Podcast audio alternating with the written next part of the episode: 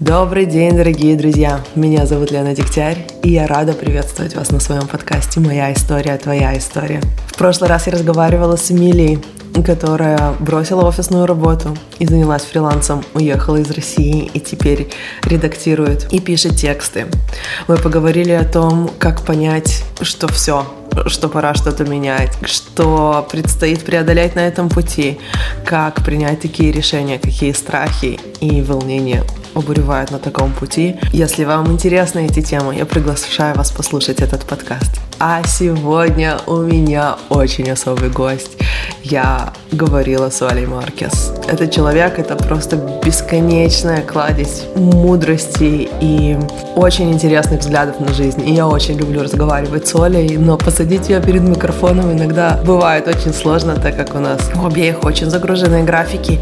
Но мы сделали это. И я надеюсь, что это не последний раз. Мне было очень интересно поговорить с Олей о зависимости. Она достаточно открыто говорит о том, что у нее были проблемы с наркотиками и о том, как она сегодня живет без употребления каких-либо веществ, включая алкоголь, уже 6 лет. Мы поговорили о том, что такое зависимость, что она дала ей лично, как она преодолевает тягу каждый день, что это дало ей в жизни в целом. Это получился достаточно короткий, но такой интенсивный, интересный разговор. Я думаю, что все, кого интересует Оля или эта тема, получат массу удовольствия. Так что я приглашаю вас слушать наш разговор.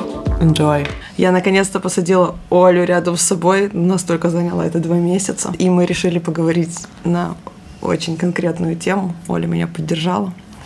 Вот, мы будем говорить о зависимостях, потому что Оля очень много об этом пишет, и это большая часть твоей жизни. А почему ты хотела об этом поговорить? Почему тебе кажется, что важно делиться этим с людьми? Ну, ты меня попросила, ты меня спросила про зависимость, и, пожалуй, мало кому хватает смелости про это спросить, потому что многие люди думают, что это какая-то или стыдная часть жизни, или это какая-то непонятная часть жизни. И так как у тебя спустя столько лет нашего знакомства уже как человек достаточно близкого мне, у тебя появилось свое видение, что такое для меня зависимость, почему я могу об этом говорить открыто. Вот. И наверное, назрел, назрел этот разговор, потому что ну, твой интерес, он вылился в то, что людям тоже важно об этом узнать. Мне на самом деле важно об этом говорить, во-первых, потому что я действительно считаю, что это не стыдно. Ну, то есть я считаю, что если действительно у человека есть проблема, он должен знать, что можно идти обращаться, так как ты пример для многих, то это делает это возможным для людей, которым стыдно, которым кажется, что нет, я достаточно сильный, мне никто не нужен. А во-вторых, вокруг нас есть очень много людей, которым нужна помощь, нужна поддержка, и люди не знают, как об этом говорить, как подходить, и спрашивать, и не спрашивать, это удобно, а вдруг я его расшатаю. Короче, есть такая, как будто это проказа какая-то, и можно сделать хуже. И поэтому я очень хочу об этом поговорить, и чтобы ты сказала, вот, может быть, даже начнем с этого, вот как подходить и говорить с людьми об этом. Но зачем вообще подходить и говорить э, людям об этом? Ну, вообще вот в нашей программе 12 шагов э, мы э, учимся при взаимодействии с другими людьми говорить только о своем опыте, не теоретизировать, потому что каждая зависимость и каждый человек, он уникален. С одной стороны, есть какой-то один путь, но нету одного лекарства для всех от зависимости. И уж тем более нету таких слов, которые ты можешь сказать человеку, чтобы он осознал свою зависимость, потому что осознание это большой путь. И я могу рассказать о том, как это случилось у меня. То есть э, не было такого понимания в моей жизни, ну вот как зависимость. То есть я видела на то, что там мои родители, они, ну, в принципе, алкоголь это является частью жизни. То есть это не что-то такое. Вот я видела, росла в 90-е, когда у нас постоянно кололись в подъезде, умирали как бы люди. И, в принципе, ну, я росла в этом, то есть я это видела. И не было такого понимание, да, что вот есть э, люди, которые... Ну вот мне казалось, что есть люди, которые выбирают это, и есть те, которые не выбирают это. Вот. И, то есть те, которые не выбирают, они живут какой-то трезвой жизнью более-менее, а есть такие, которые выбирают сторчаться. Вот. И поэтому зависимость, в принципе, у меня не было такого. То есть мне казалось, что я просто выбираю. Ну, я выбираю это. Я выбираю наркотики, я выбираю пробовать то, что я хочу, я выбираю это. Мне не было такого, что вот меня куда-то несет и что-то непонятно что мне дали попробовать, а потом, о, я подсел, первый доза бесплатно, даже мне хочется, я не хочу, но приходится торчать. Нет, то есть как бы каждый, как у многих это ну, началось э, с травки, но я не хочу сказать, что как бы она во всем виновата. То есть мне кажется, что все было осознанно. Если дети во дворе, они говорили, что вот э, я не буду курить никогда, вот это плохо, вот старшие там курят. Я думаю, почему бы нет? Возможно, я буду курить. вот. И если другие люди, они как-то вот ну, может быть, опасались чего-то, ну, опасались, для них вот это было плохо. У меня изначально были границы размыты, потому что, в принципе, у меня нет страха. Если ты, ну, замечала сегодня, там, mm-hmm. я еду на сноуборде с горы, но э, трамплин там такой бигейр, такой средней величины, то есть как надо сделать, перекататься, там, почувствовать скорость. Нет, я сразу еду и прыгаю с него, и я понимаю, что, наверное, другие люди так не делают. А у меня нет страха, то есть у меня нет страха перед первым разом, у меня нет страха перед первым уколом. То есть это все размытые границы. Я понимаю, что в этой жизни я могу попробовать все. Не факт, что это приведет меня к чему-то плохому, не факт, что к чему-то хорошему. Как бы я просто не думаю, ты знаешь, это я просто делаю. Поэтому с самого детства у меня были вот эти границы размыты, но не было понятия зависимость, э, зависимое поведение вообще в принципе. Вот. И когда ну, я встретила человека, то есть этот человек был тоже в программе 12 шагов и работал в реабилитационном центре. И она сказала мне про то, что вот есть такая история, есть ну, если у тебя будет проблема, обращайся. А, и до того, как э, я осознала, что у меня реально есть проблема, что мне надо куда-то обратиться, я пробовала и сама, и как бы и начинала, и бросала. То есть, наверное, самое а, сложное в болезни зависимости это прекратить вот это делать, что я могу сам вот как с курением. Я могу не курить, просто сейчас не время бросать. Вот. И ну, осознание моей зависимости, это, наверное, такой процесс, который занял лет пять или шесть, при том, что никто за мной не бегал. И я уверена, что если бы за мной кто-то бегал и говорил, ты зависимая, это бы, это, это бы заняло гораздо больше времени. То есть я сама, я сама шла по этому пути. И я считаю, что я очень, я очень быстро его прошла, как все жизненные циклы мои прошло достаточно быстро. То есть я приняла бессилие, прожила несколько срывов болезненных, ну, таких, когда ты уже считаешь, что ты такой чистый, ты так далеко от этого, твоя жизнь вся далека от наркотиков. И просто как бы, и когда ну, это происходит с тобой, вот прям сердце разбивается. Но это те моменты, когда ты ближе к, всего к Богу и к осознанию собственного бессилия, когда ты вот ничего не можешь с этим сделать. Поэтому я считаю, что нет таких правильных слов, нет таких правильных слов. Есть какое-то ну, есть какое-то стечение обстоятельств, благодаря которому человек может, может сам прийти к этому. Очень мало людей приходит к этому. Как ты думаешь, нужно увещевать или ставить ультиматумы или как-то поддерживать. Вот у меня на самом деле всегда было, это был такой личный вопрос, мне кажется, что нету правильного ответа, я бы хотела просто, может быть, подискутировать на эту тему, потому что, с одной стороны, мне всегда кажется, что если долго-долго поддерживать человека, то, ну, просто, чтобы он знал, что ты там рядом, он, он, ну, как бы, вот когда время пришло, и он осознает свое бессилие, он сам придет туда, куда надо. А с другой стороны, есть все эти идеи о том, что как потакать, если я, типа, не поставлю ультиматум, то все время на мне будет ездить, и все, о чем говорят про созависимые отношения. Вот как? как? Не знаю, наверное, правильного ответа нет, но вот что ты думаешь? Ты? Я согласна с концепцией жесткой любви. То есть жесткая любовь, она заключается в том, чтобы не поддерживать человека закрыть за ним двери и сказать возвращайся, когда будешь нормальным.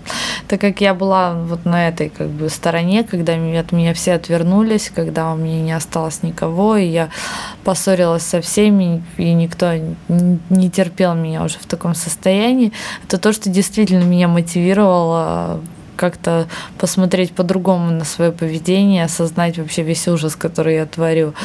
Вот, пока меня спасали, я как бы с радостью утопала, да, пока тебя кто-то спасает. Когда тебя перестают спасать, и ты продолжаешь утопать, ты понимаешь, что спасение утопающих – дело рук самих утопающих. Пока у тебя есть какое-то плечо, вот человек, за которого цепляться, ты и себя тянешь ко дну, и его толкаешь ко дну. И это для отношений это очень плохо. И вот Юля, да, это мой человек, моя лучшая подруга, которая меня спасала. Вот, и она спасала меня, она поддерживала меня, она меня ходила со мной на мои первые собрания, ну, то есть ждала меня во дворе, пока я ходила. И как бы самым мотивирующим моментом было, когда она перестала со мной общаться. Вот тогда я действительно захотела бросить, э, ну, потому что я поняла, что уже самый дорогой человек уже не выносит то, что я творю. И да, это было правильным шагом. Что для тебя значит наркотики? Ну, то есть э, ты говоришь, я срываюсь. То есть прошел какой-то процесс осознания, ты была очень долго, но потом что-то происходит, и ты понимаешь, что это единственный выход, или это единственное то, чего ты хочешь. Что, что это тебе дает, что ты там находишь? Да, это интересный вопрос, потому что для меня наркотики никогда не были таким, ну, такой вещью, которая ну, то есть, вот есть люди, которые могут сидеть на системе. Ну, то есть, как бы систематически, там, может быть, постепенно там разгонять дозы или там сидеть на каком-то определенном количестве наркотиков. Нет, для меня это сразу как бы про самоубийство. То есть для меня это сразу про не быть, не чувствовать, не приходить в сознание. Ну, то есть это сразу, сразу перед дозировкой все как бы просто для того, чтобы не быть. И чаще всего это происходит тогда, когда у меня очень, ну, как бы вот происходило, то есть у меня последний срыв был, получается, 6 лет назад, как раз апрель, вот, это у меня в этом году будет 6 лет. В тот раз я сорвалась как раз, потому что я любила, была с человеком, который постоянно там, ну, бухал и все такое. И, ну, и у нас были такие отношения с очень размытыми границами, да, что, типа, когда ты говоришь, да, у нас свободные отношения, все в порядке, ты соглашаешься на это, а потом понимаешь, что тебе на самом деле это некомфортно, но продолжаешь вывозить, потому что ты можешь все вывозить. Мне вот казалось, что я все могу, я вся такая чистая, и йога, и сыроедение, и все как бы стремление к чистоте, а на самом деле это такая чистота и такие как бы усилия, когда ты разрушаешься. Вот. Ну и как бы в принципе, наверное, я не могу в трезвости сохранять адекватность. То есть там вся эта моя перегрузка вечная, это все, ну никогда не знаешь, где-то грань. Вот. И тогда была очень сильная эмоциональная перегрузка и, и очень сильная эмоциональная перегрузка по творчеству, потому что я выпускала там этот альбом Сата Масагана. Тяжелый, ну тяжелый был для меня период, и не было такого, что я, ну просто мне хотелось перестать быть, просто стать другим человеком. И не то, что мне там хотелось поторчать, угореть. Это всегда было очень грустно я торчу, не выхожу из дома и просто пишу, описываю свое состояние, описываю свое дно, описываю, что я чувствую, какие-то моменты поднимаю с прошлого. То есть есть люди, которые с наркотиками веселятся или что-то, ну, как бы я просто пишу. Это как единственный акт э, действительно очищения возможного. Вот. И ну, для меня это про то, чтобы вообще опуститься на самое дно какого-то своего э, вектора и очиститься начать все заново. Ну, то есть для меня это вот значит, что я никто. Меня просто нет. Вот если я заторчала, я потеряла все, я растеряла все монетки собранные, знаешь, вот все бонусы, как бы я, я проиграла. Но я проиграла игру. Ну, то есть я хуже, чем чем все, что можно обо мне вообразить. Там наказание? Ну да, наверное, что-то такое. И теперь мне, меня нет, у меня ничего нет, мне надо начинать все заново. А начинать все заново это иногда проще, чем стараться удержать. Это знаешь, как играть на последнем уровне игры, когда тебе уже так дико сложно, и бац, и у тебя есть только одна задача не торчать. Это очень классно.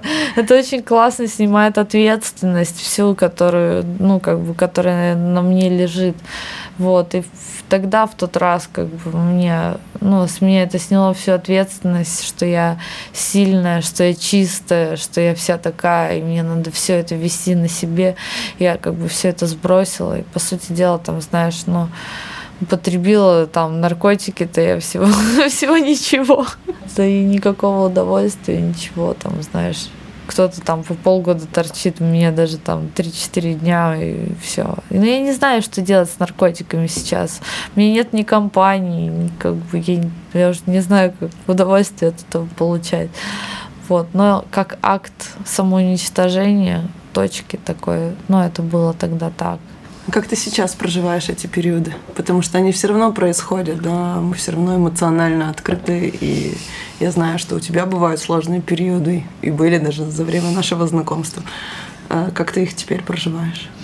Но если провести какие-то, ну вот, параллели с теми периодами, которые были до, во-первых, у меня были ну, у меня было очень много полумер, то есть я, получается, в программе 12 шагов я с 2008 2009 это 10, 10 лет. это 10 лет, да, 10 лет. Но сначала я просто ходила и там изредка заглядывала, как бы как, как мне сказала вот эта моя подруга, что типа, может быть, торчать ты не перестанешь, но удовольствие мы тебя от этого попортим.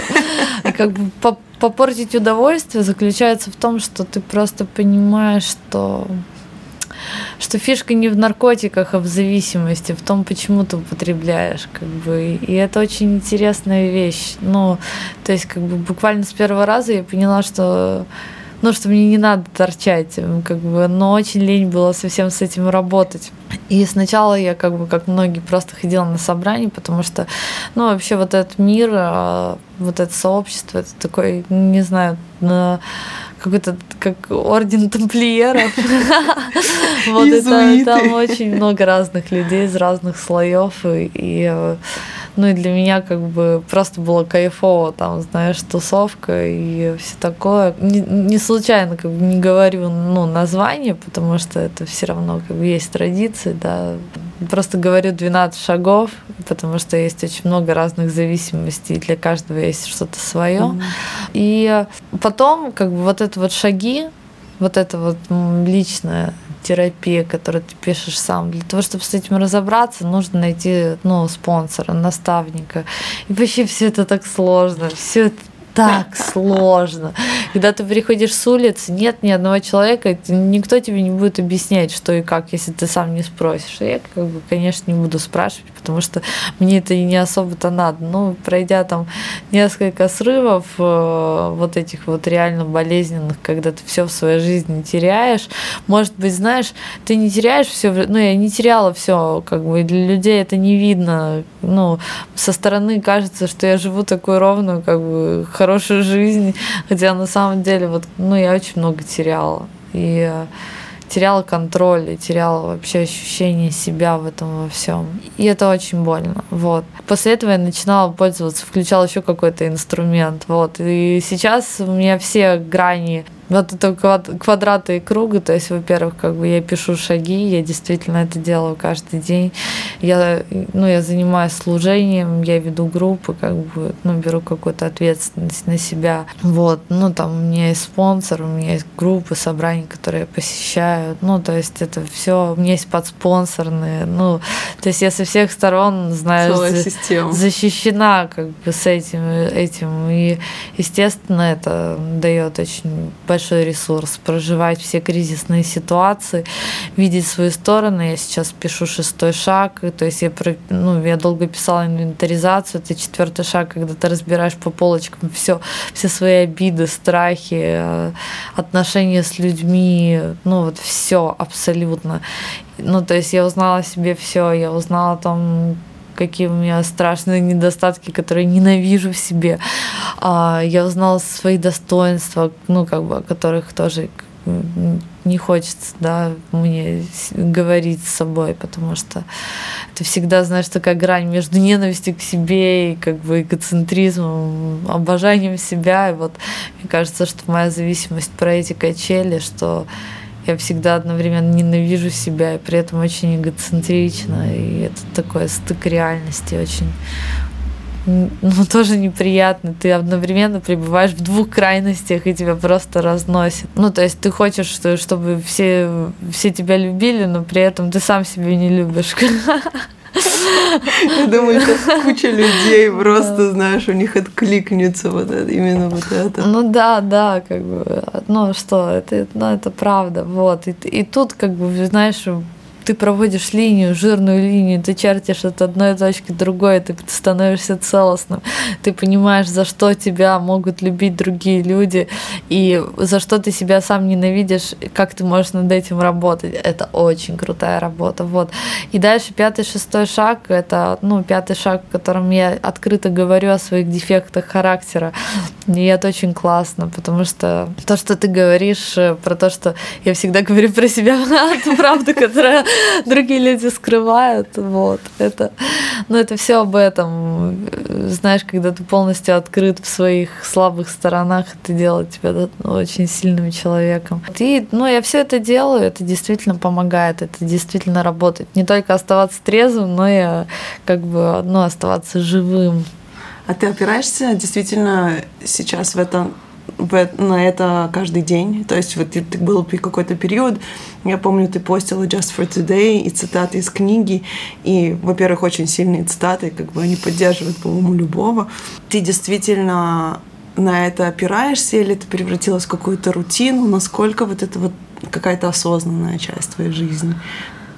Это холистическая такая духовная часть моей жизни, потому что я, я видела много людей в программе, я знаю, как бывает, что это пропускается через голову, мне это все через сердце, то есть оно все происходит самой в нужное время, то есть э, этот путь шагов, когда ты пишешь, это путь открытий, который происходит не тогда, когда ты хочешь, а когда нужно. И понимаешь, это вечный путь сюрпризов. То есть где-то самое интересное, например, в шагах, когда ты пишешь обиды, тебя серьезно все обижают, ты просто вообще... Когда я писала страхи, со мной случилось все, чего я боялась. Все, чего я боялась. Ну, как бы, когда я дописала четвертый шаг, ну, когда все разобрала, я встретилась, ну, лицом к лицу с, раз, ну, с разными вещами, с которыми я была не готова встретиться. Ну, например, к тому, что, ну, наверное, мой брак подошел к концу, знаешь. Вот эта правда, которую ты не хочешь про себя знать, она приходит, она, ну, то есть как это можно выбрать? Ну, ты не выбираешь такие вещи, но они происходят с тобой, и ты учишься это принимать. И самая моя любимая фраза в программе, я всегда об этом говорю, повторяю это много раз. Мы молились лишь о знании Его воли. Это значит, что все, чего я хочу, это каждую секунду чувствую, что то, что со мной происходит, это и есть та воля Бога. Происходят с вами приятные вещи, неприятные вещи. Это то, как нужно принимать. Это о доверии. Ну, это принятие, о доверии, да.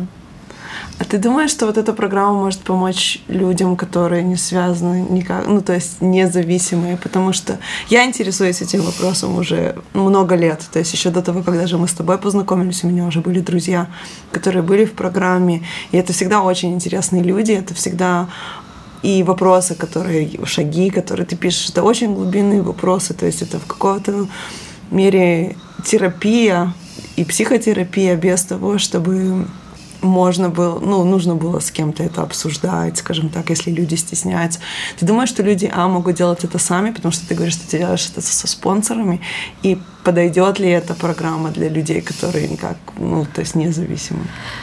Я думаю, нет. Я думаю, не подойдет, потому что в, должно быть что-то сильнее, сильнее тебя. А я встречаю очень многих людей, которые в том числе, как бы, ну, они по всем признакам, они все, ну, они зависимы, но им очень важно думать, что они контролируют все или хотя бы что-то. А возможность работать по этим шагам, она заключается в том, что ты не просто, ну, такой, типа, вот сейчас сидишь такой, ну да, хорошо, типа, сыграем в это. Все сильнее меня. А ты, ну, то есть первый шаг, он начинается с того, что ты реально пишешь примеры того, что действительно сильнее тебя. Все примеры, когда ты просто одержим, ты одержим. Если ты не, ну, если ты не можешь признать, что ты одержим, и если ты не одержим, то эта программа, как, как ты сможешь по ней, по ней работать? Ну, то есть я понимаю, что вот есть анонимные обжоры, да, то есть люди, которые работают с тем, что еда сильнее тебя. Возможно, они не употребляли наркотики, но вот это вот как бы булимия, компульсивное переедание, ну, это я, я была там, я знаю, когда еда сильнее тебя, я могу написать примеры, как бы, когда я там под дождем в подворотне, короче, сидя на корточках, ела там ягодное лукошко, и, ну, как бы озираясь по сторонам, как голым, знаешь, ну, потому что, как бы, это было сильнее меня, я не могла, ну, после всех этих диет, вот это вот все, и у меня были такие примеры, то есть я могла написать первый шаг по еде, я, я могла написать первый шаг по человеку, когда, но когда я не могу, когда я чувствую, что мне не надо туда идти, но я иду, и как бы я не контролирую ничего. У меня есть эти примеры. Но если у людей есть эти примеры, то они могут найти, но это слишком сложный путь, поэтому я считаю, что это счастье, если человек, э, во-первых, он действительно зависим. Я считаю, что это счастье, это дар, это реально дар, это очень, это очень мощный дар. Что, во-первых, он обладает им, он очень сильно чувствует, и он все, что он не контролирует, это реально ощущение Бога, потому что это все не тебе не подконтрольно, оно просто с тобой происходит. Второе, что он встречает нужных людей в нужное время, в нужное место попадает, принимает, его тащит по этому пути, как привязанного к какой-то машине, в какой-то момент он принимает свой беси и встает на этот путь. Более того, ему хватает как бы каких-то дисциплины или чего-то, или страха, продолжать идти по нему годами, писать это все, быть там. Ну, то есть это чудо, это реально чудо, что это с кем-то происходит. Поэтому так вот просто взять и начать делать 12 шагов, я не знаю, вам должно очень повезти, чтобы с вами это случилось. У меня такое, знаешь, э, ощущение, как будто бы я почти обижена. Я думаю, а, вам дали разрешение расслабиться, и типа и, и вас уже про этого пути понесут, да, а типа нам нужно все контролировать и за все нести ответственность, и все на нас. Это немножко смешно. Ну, так и есть, так и есть, потому что, ну, я, я просто видела такие примеры, когда люди вообще, я думаю, боже, ни образования, ничего, как бы, но вот шаги и традиции не дают настолько мощную житейскую базу, житейскую мудрость, духовность, что люди не через мозг, а просто через вот это вот, как в аватаре, правильное взаимодействие духовного с миром, они добиваются каких-то невероятных вещей, и они просто счастливы, но они просто пребывают как бы, или... А вообще не все люди созданы быть счастливыми. Вот тоже, чему меня учит программа. И я вижу очень людей, которые несчастны годами, несчастны. И тут как бы или антидепрессанты, или, ну, или не знаю, или что. Просто это такое заблуждение, что все должно быть хорошо. Да. Это, это, это огромное заблуждение, что ты, как бы мы все созданы для счастья. Если, ну, если воля Бога на то, чтобы там, вот Библия, там же много историй про то, как у людей все было нехорошо, но это укрепляло их веру, как бы их стержень. И, ну, если воля Бога на то, чтобы я была несчастной, проходила через трудности, ну, я, я с честью это буду нести, я буду молиться о том, чтобы Он дал мне сил, не о том, чтобы это прекратилось, а чтобы Он дал мне сил пройти через это достойно постоянно, чтобы не сломился мой дух. Вот. И люди, которые попадают в страшные испытания, в том числе и те, которые у тебя в подкастах, как бы люди, mm-hmm. которые проходят через это, ну, восхищает их стойкость не то, что там восхищает, уф, пронесло, да, да. это ведь не восхищает, да. всегда восхищает и вдохновляет именно стойкость людей. Да. Ну, поэтому, ну, программа, она в том числе и дает вот эту поддержку, это понимание, что ты должен быть стойким, ты должен стойко встречать эти испытания, потому что в этом и есть смысл жизни, в этом и есть, может быть, твоя миссия как э, ну, одна моя подспонсорная, которую я очень люблю, что я говорю, может быть, это ну, твоя задача сейчас, вот, а 80 лет ты как бы напишешь, э, как 80 лет, я вообще была в шоке от этой жизни. Да. Мы говорили об этом, вот этой идее, о том, что кто сказал, что мы должны быть счастливыми. Ее первый раз вот в разговоре со мной озвучила Алена Алехина. Прямо в подкасте мы об этом говорили, потому что она тоже говорит, я не понимаю, почему все люди решили, что мы должны быть счастливыми. То есть и, и все такие, все, что выходит немножко за грани вот этого вот нормы, которую мы сами почему-то себе придумали и определили. Нам кажется, что все в Боге это проблема, что мы делаем. А второе, то, что ты сказала, что мы все сами наделяем смыслом. И вот э, в книге Виктора Франкла «Сказать жизни да» он очень много об этом говорит. Человек, который прошел концлагерь, и он говорит, даже когда ты вообще ничего не контролируешь, ты все равно можешь выбирать, как ты относишься к этой ситуации. И вот ты полностью парализован внешним контролем, твой мозг, он свободен, и ты можешь выбирать. Если ты видишь в этом смысл какой-то, это будет наделено смыслом. И вот как ты, ну, другими словами, говоришь как раз-таки об этом, и для меня лично это тоже очень важно. Наделять смыслом и искать смысл во всем, что происходит. Больное и радостное, оно равнозначно. То есть оценка, которую я этому даю, она абсолютно субъективна, что-то, что может быть хорошо для меня, абсолютно нехорошо для тебя, и, соответственно, у этого нету настоящего знака плюс или минус. Да, все так и есть. Тебе кажется, что однажды ты отойдешь от этой системы или от этой программы? Слушай, вот, ну, наверное, кто-то проходит такие кризисные периоды. Я просто понимаю, что это не жизнь для программы это программа для жизни. Она дает мне инструменты жить вот там, вот за пределами а, стен собраний, сообществ она не поглощает меня. Это как, знаешь, у меня были такие периоды еще там на первом курсе, когда э, я немножечко ударилась в религию, и так получилось, что то, что, ну, православие, как бы, что она хотела, там, батюшка, да, который там был, ну, чтобы все мое время было посвящено православию, там, чтению правил, э, соблюдению постов, выполнению всех обрядов, ну, то есть э, он говорил, что это единственное условие да, для членства в этом клубе. И это как бы очень быстро, естественно, меня отвратило, и я пришла к кризису веры, почему Бог меня не принимает такой, какая есть, и Он хочет, чтобы я ходила в, чул в чулочках, в колготочках и в юбке до колена. Я не хочу так ходить. Ну, почему, вот, почему я не могу жить в одной э, комнате с моим лучшим другом, несмотря на то, что у нас ничего нет и никогда не было, он мне как брат назад. Почему для Бога это плохо? Почему то, что чистое для меня, для Бога плохо, ну там для батюшки плохо? Ну я не понимаю этих формальностей. То здесь как бы, ну это некомфортно. То здесь, э, ну нет человека, который говорит мне, как э, надо. То есть и границы, и вообще все, это я все устанавливаю себе сама. Спонсор не говорит мне, как жить.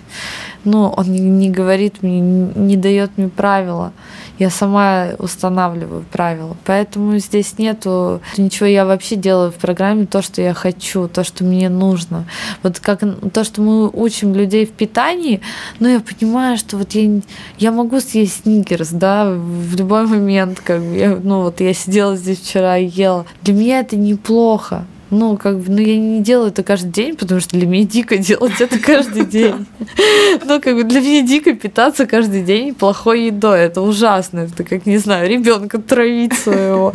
Ну, почему я должна к себе так относиться? То есть здесь также, что я могу не ходить на собрание, там, не знаю, месяц, но потом я думаю, блин, что-то надо сходить. Ну, хочется, понимаешь? Я делаю все как бы в тех мерах, которые, ну, которые нужны вот мое, мое сознание само устанавливает эти правила. Это международное сообщество, его можно найти в любом городе, или это что-то, что нужно искать, то есть э, как это работает?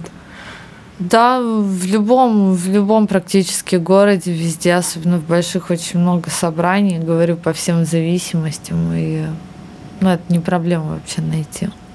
Да. Другое дело, как бы реп-центры, то есть я была в реп-центрах два раза, и первый раз я сама туда пришла, это как раз было в Екатеринбурге. Я пришла для того, чтобы позаниматься там, то есть реп-центр это не то место, где ты лежишь там под капельницей, ну, то есть есть и такие, но мне это было не нужно, потому что мои проблемы были не наркотики на тот момент, у меня не было такого запереть себя в стенах, чтобы не торчать. Когда я приходила в реп-центр, я уже не торчала, но у меня была такая сильная боль душевная, была на дне.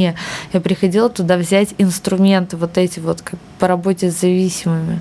Я выполняла задания. То есть как бы что первый, что второй раз я приезжала в реп-центр пописать пописать и поработать в малой группе.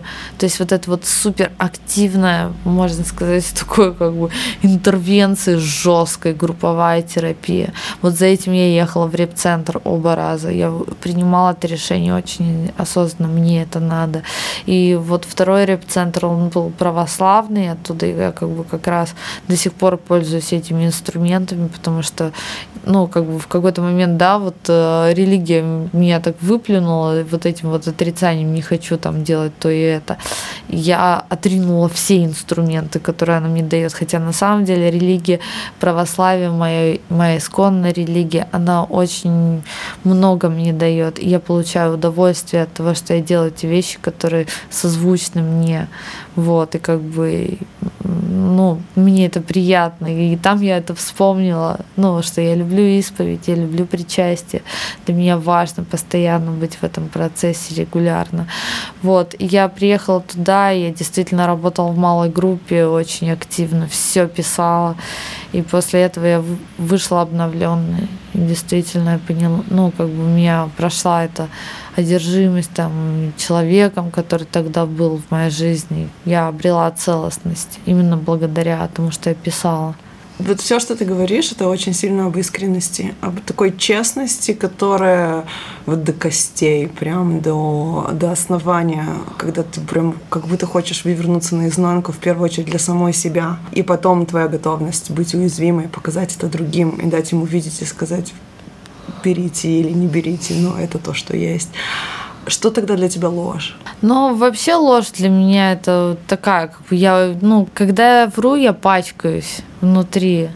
Ну, то есть нет вообще, да пошли все к черту, чтобы я еще вот что-то там скрывала, что-то вообще ради кого, ради чего, чтобы нравиться, да идите нахрен, я не хочу вам нравиться. Ну, то есть вот для меня такое, как бы, когда я ловлю себя на том, что я даже мелко там что-то вот ну, там приукрасить или что-то, мне просто настолько сильно тошнит от себя, мне настолько мерзко от того, что я там с кем-то заигрываю, перед кем-то там, я вообще это ненавижу. Ну, то есть вот, э, ну, мне это противно.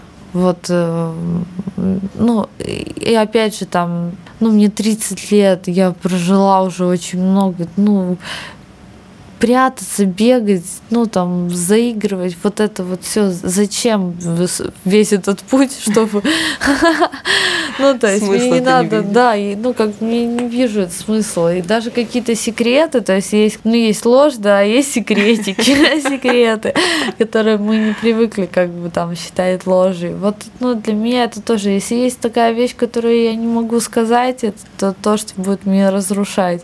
Не хочу, чтобы такое у меня было. Ну поэтому как бы, знаешь, вот эти вот там измены и так далее, или что-то, какие-то там полумеры вот в, ну, в, в отношениях, ну, это не мое. А что происходит, когда ты сталкиваешься с чужой ложью?